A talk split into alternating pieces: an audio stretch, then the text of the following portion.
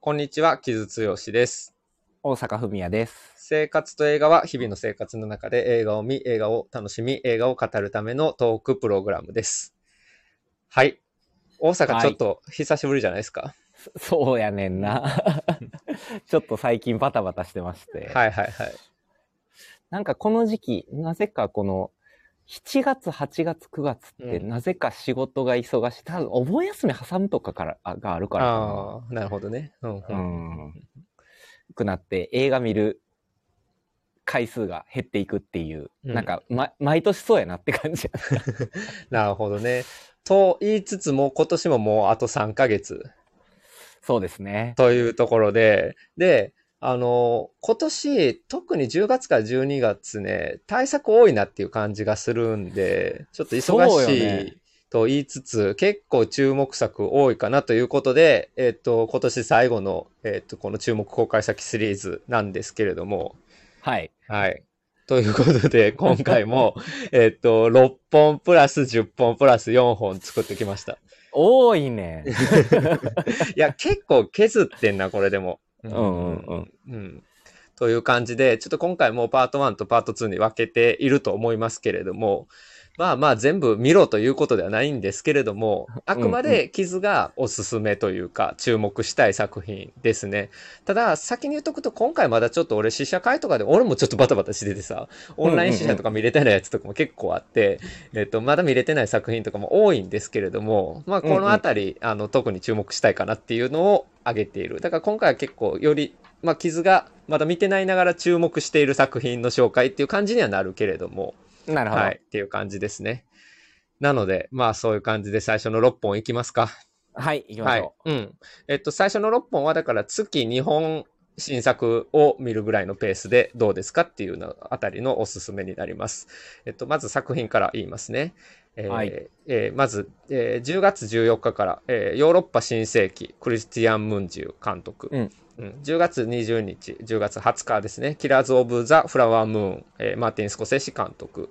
えー10月27日、ザ・キラー、デビッド・フィンチャー監督。えー11月3日から、えー理想郷、ロドイゴ・ソロゴイエン監督。はい。で、12月8日から、ブラッドリー・クーパー監督、えーマエストロ、その音楽と愛と。ごめん、タイトルと監督逆に言っちゃった。えっ、と、はい。で、最後、12月23日から、パーフェクト・デイズ、えービーム・ベンダース。この6本でございます。はい。はい。じゃあ、ちょっと順に言っていこうかなと思うんやけど、この6本もね、最初1本しか僕まだ見れてないんですよ。えっ、と、それが、えっ、と、クリスティアン・ミンムンジュ、ヨーロッパ新世紀、見てます、この作品は。ムンジュはルーマニアの、えー4ヶ月3週と2日の監督ですね。えーはいはいカンヌで、うん、パルムを取った。うんえーそして、今回の新作なんですけど、ルーマニアの、まあ、トランスバニ、トランシルバニアか、地方を舞台にしたある村で、えーそこで、まあ、排他的な差別主義がどういうふうに現れてくるのかっていうのをじっくりとったっていう作品で、うんうん。まあ今、だからヨーロッパで何が起きているのかっていうことを見るときに、ルーマニアってその EU の中でもすごい貧しい国やから、うんそうんうん。のヨーロッパで起きていることの矛盾が、まあこのルーマニアの貧損に現れているっていうことを、まあ、ルムンジュ的な重さ、じっくりさで見せていくという作品で、まあこれは、まあなかなかすごいなという映画で、結構ラストとかも割と不可解な終わり方をするので、なんかそのあたりの解釈の仕方とかも含めて、うん、まあチャレンジングな作品やし、これね、俺結構見ててしんどかってんな、この描かれている問題自体の重さっていうことが、やっぱり外国人っていうか、まあその移民とか外国人とかっていうのが、うんうん。あの、住む場所が、うん、簡単にね、ちょっとしたことで奪われるっていうこととかって、まあちょっとなんかうん。自分の周りの状況とかもあって、ちょっとほんとこうんうんうん。うゾッとするなと、まあ思いながら見てたんやけど、あの、まあルーマニア映画って最近またちょっと、うん、パワーがあるっていう話はこの番組でもちょいちょいしてるんですけれども、まあうんそんな中、まあ、ルーマニアニューウェーブの象徴であったムンジュが本領発揮してきたなっていう作品ですね。もう予告編見てるだけで重いもんね。うん まあだからヨーロッパのまあ政治問題っていうのががっつり入ってる作品なので、うん。まあそのあたりが興味、興味っていうか関心があるかどうかっていうところでかなり分かれるんやけれども、その重さも含めてまあ今見るべき作品っていうのは間違いないですね。で、うんただ、その、まあそのヨーロッパの問題っていうことだけじゃなくてね、俺でも映画見てる間に思ったのは、福田村事件に近いなと思ったんやんか、最近見た中では。あなるほど。うん、だからやっぱ狭いコミュニティでどういうことが起こるかっていう映画うんがすごく今増えているような気がしていて、うん。うん、それって例えばまあインターネットの対立とかではない何かその狭いコミュニティで起こることの閉塞感っていうのが、まあなんか現代的なものなんだなっていうことを反映してるなっていうのがあるのでそういう意味で、まあ、ヨーロッパ新世紀っていうタイトルですけれどもヨーロッパだけではない何か世界で起こってることっていうのを映した作品かなと思いますね。はい。というものです。はい。じゃあ、つじゃあ次いきますね。もうサクサクいきますけれども、次がじゃあ、はい、マーティン・スコセッシのキラーズ・オブ・ザ・フラワームーン。はい。206分の映画でございます。長いね。で、これ、これは、えっと、Apple TV で配信されるんやけれども、その前に日本でも、えー劇場公開があります。はい。という作品で、これもまあ、試写あんのかちょっと多分ないんじゃないかなって感じやけど、あの、映画館で僕も見るつもりですけれども、まあ、スコセッシの対策ですよね。あの、まあ、アイリッシュマン4時間ありましたけど、うんうんアイリッシュマン見た？見たよ、見たよ。うん。うんうん。なんか俺、スコセッシの対策ってあんまり相性良くなくてさ、あの、何やったっけ、ギャング・オブ・ニューヨークとかも、うん。まあっていう感じだし、俳優としてのディカプリオにめちゃくちゃ魅力を感じてるかっていうとそうでもなかったりするので、まあなあと思ってはいるんやけど、でも題材はむしろそのあたりよりも好きかもね、その、えー先住民の話っていうところで、うんうんうんだからまあその先住民の話を今の感覚でどういうふうに映画ににするかっていうことを、まあ、スコセッシなりに多分、うん、取り組んでるんやと思うのでそのあたりはこれ、えー注目したいなって思ってるところかな。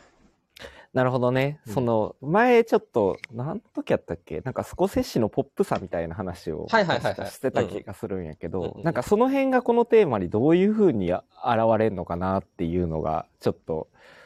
楽しみやなっていうそうやねふうに思った。うんうん、確かにね。まあだから、まあそうやね。だからさっき言ったギャング・オブ・ニューヨークみたいな映画でも、まあポップな佇まいはあるのはあるから、うんうん。うん、なんかそういうものは、まあ、アイリッシュマンをポップと言っていいのか、でもまあ、アイリッシュマンもね、まあ、4時間結構ガッと一気に見れる映画ではあったからね、長いけど。うん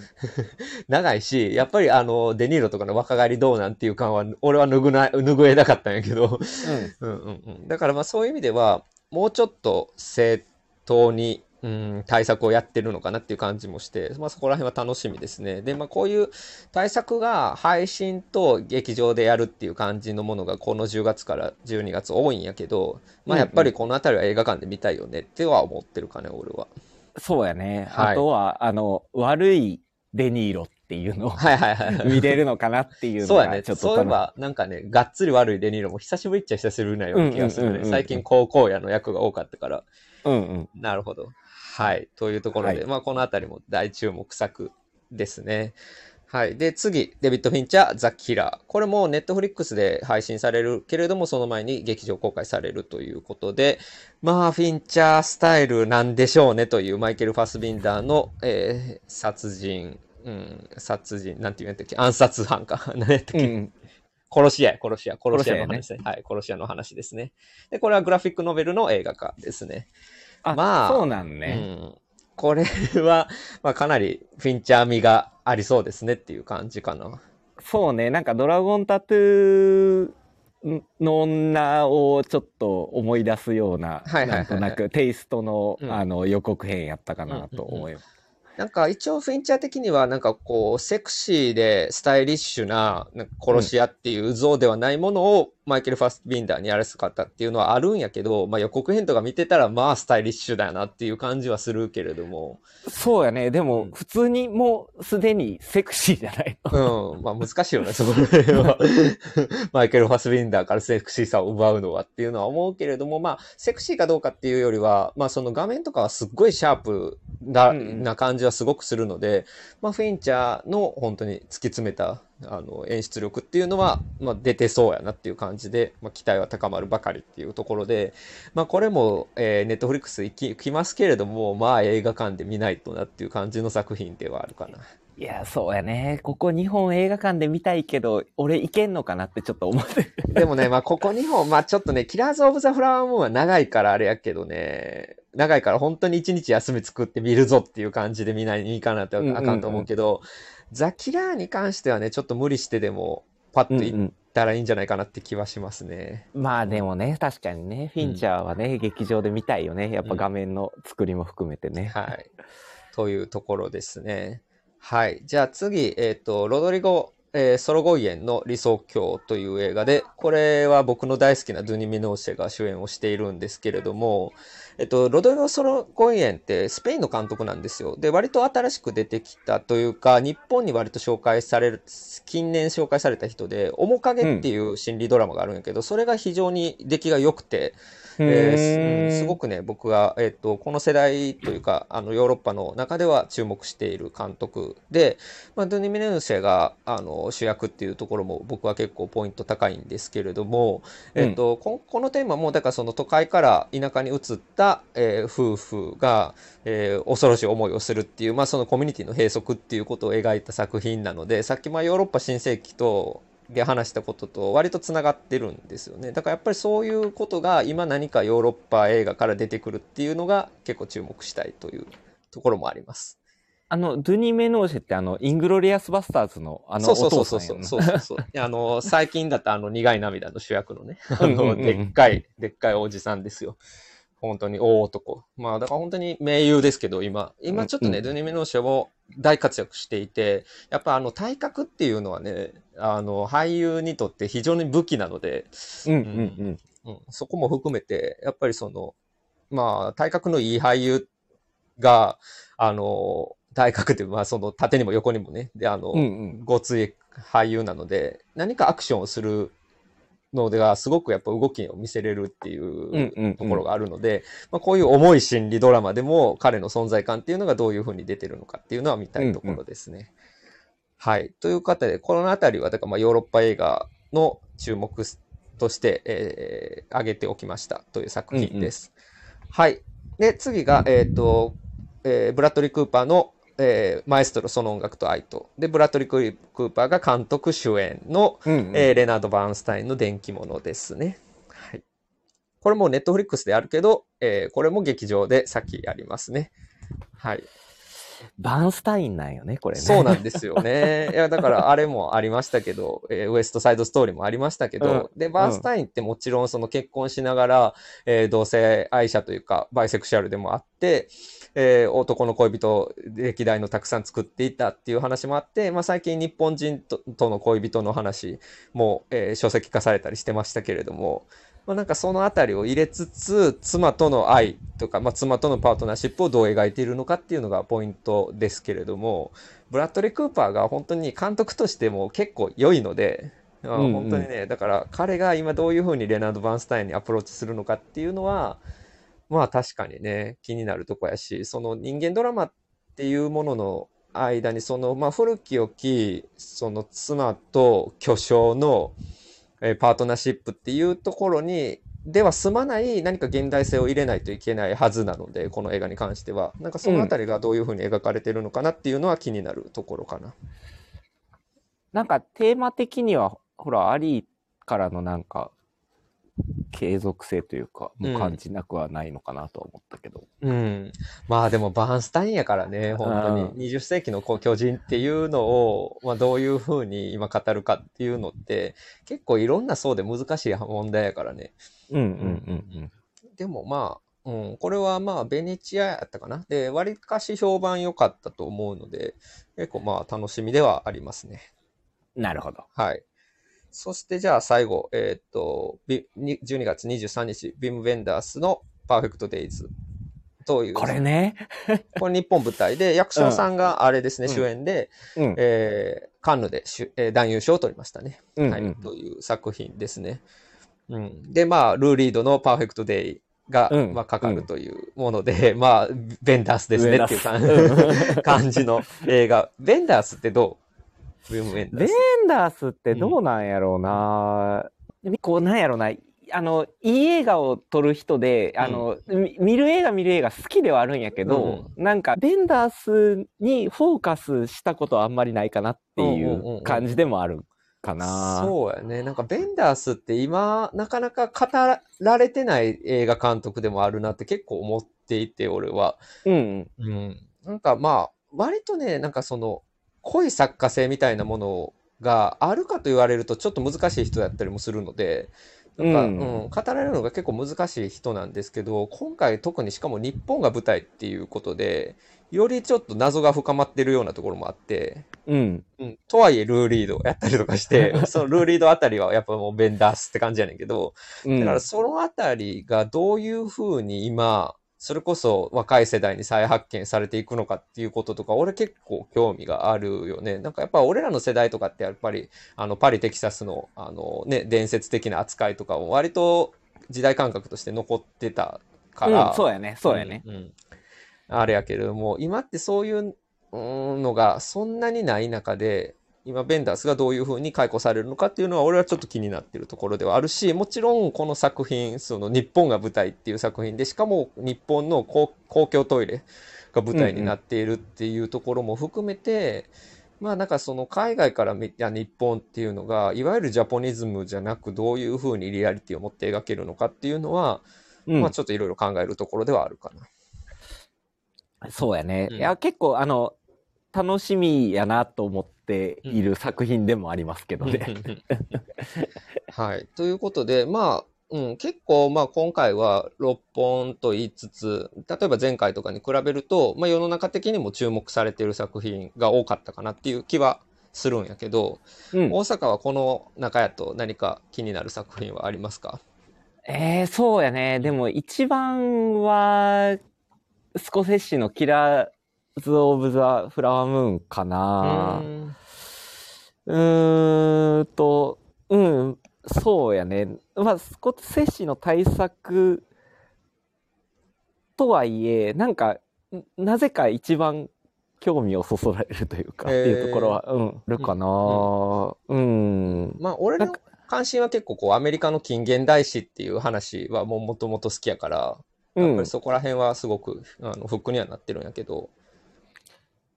なんか、うん、なんやろな。まあ、でもさっき言った、その、スコセッシが、あ、すごい、あアホな話やけど、うんスコセッシが悪いデニーロを取るっていうだけでちょっと 楽しみって。なるほどね。なんか大阪この前スコセッシはそこまででもないみたいな感じでも言ってたやん。そこまでめっちゃ思い入れがあるわけでもないみたいな。うん。いや、それはそう。だから、やねんけど、この間、その、カードカウンターの、うん。あの、流れで、ちょっとカジノを見直したはいはいはい。のがあって、いや、結構面白かったんですよ。で、やっぱその、その大河ドラマ的なというか、うんものを割とポップさも踏まえて撮ってしまってたあの時の、あの、スコセッシの面白さっていうのをちょっと改めてカジノを見て感じたところがあって、だからその流れもあってちょっと楽しみかなっていううん感じ、個人的には。なるほど。あの、俺は最近アフターアワーズを見ましたよ、久しぶりに。おおなるほど。あの時代のあのあたりのさ、軽いスコセッシっていうのもやっぱ良かったなってちょっと見直して思ったから、だから逆に今回対策で大丈夫かなっていう心配が若干あるんやけど、まあテーマ的には重そうやしね。そうそうそう、軽いスコセッシなと思うんうんやけど、うんうん。うん、まあでも俺はやっぱりジェシー・プレモンスというもうとにかく今出ずっぱりの俳優、もううん今もう本当に現在を代表する俳優の一人ですけれども、まあプレモンスがね、やっぱり、ああ、もうここにいないといけないなっていう佇まいでいてるのとかも含めて、まあ楽しみではあるかな。なるほどね。というところかな。うん。そうか。まあなんか、なので、まあこのあたりはちょっとうち3本が配信でも、えーすぐ見られる作品ではあるんやけれども、なんか俺的には、なんか映画館でぜひ見たい作品かなっていうところで、今回この6本をあげました。日本は行く。日本は行きたい。6本のうちの2本。うん。割とあの、こう、無理をしない目標ですね。えー、そうなんです。ちょっと今、あの、この、この3ヶ月、4ヶ月のちょっと実績を踏まえて言うと、ちょっと無理をしないようにしたいな、つつ、ちゃんと確実に見に行こうと思はいって。おります。はい。これ例によって後付けで一人で撮ってるんですけど、この収録した2日後ぐらいに発表がありまして、えー12月15日から秋香りすまき、えー枯葉というタイトルで新作が決まりました。ので、えっと、これが、まあ、今日挙げた6本より、まあ、さらに上位の1本というか、まあ、傷が、えーこの1年だけでなく、数年、10年単位で、えーおすすめしたい、注目したい1本ということで、秋香りすまきの枯葉、よろしくお願いします。これはまあ昔の撮っていた、えー労働者三部作、プロレタリアート三部作っていうのがあるんですけれども、まあ、それの自作、4作目というのが、まあ、香りすまきの、えー原になっております。で、まあ、そうですよね。まあ、香りすまき引退撤回して、戻ってきて今何を描くのかっていうことなんですけど、まあ今回その公式に出ているカオリスマキ監督のメッセージがあるんですけど、なんか私は撮るに足らないバイオレンス映画を撮ってきて、自分の評価を危うくしてきたんですがっていう、まあよくわからないユーモアから始まりつつ、すごくまあ胸を打つメッセージを言っているので、ぜひそちら、えー見ていただきたいなと思います。僕もこれは、えーちょっと、えー襟を正してというか、えー覚悟を持ってみたい一本ですので、秋香りすまき枯葉もここにぜひ含めさせていただくというか、えー今年の一本とさせてください。はい。では、戻ります。わかりました。じゃあ、パート2では無理をする人用にプラス10本、さらにプラス4本紹介したいと思います。はいはい。では、引き続きよろしくお願いします。はーい。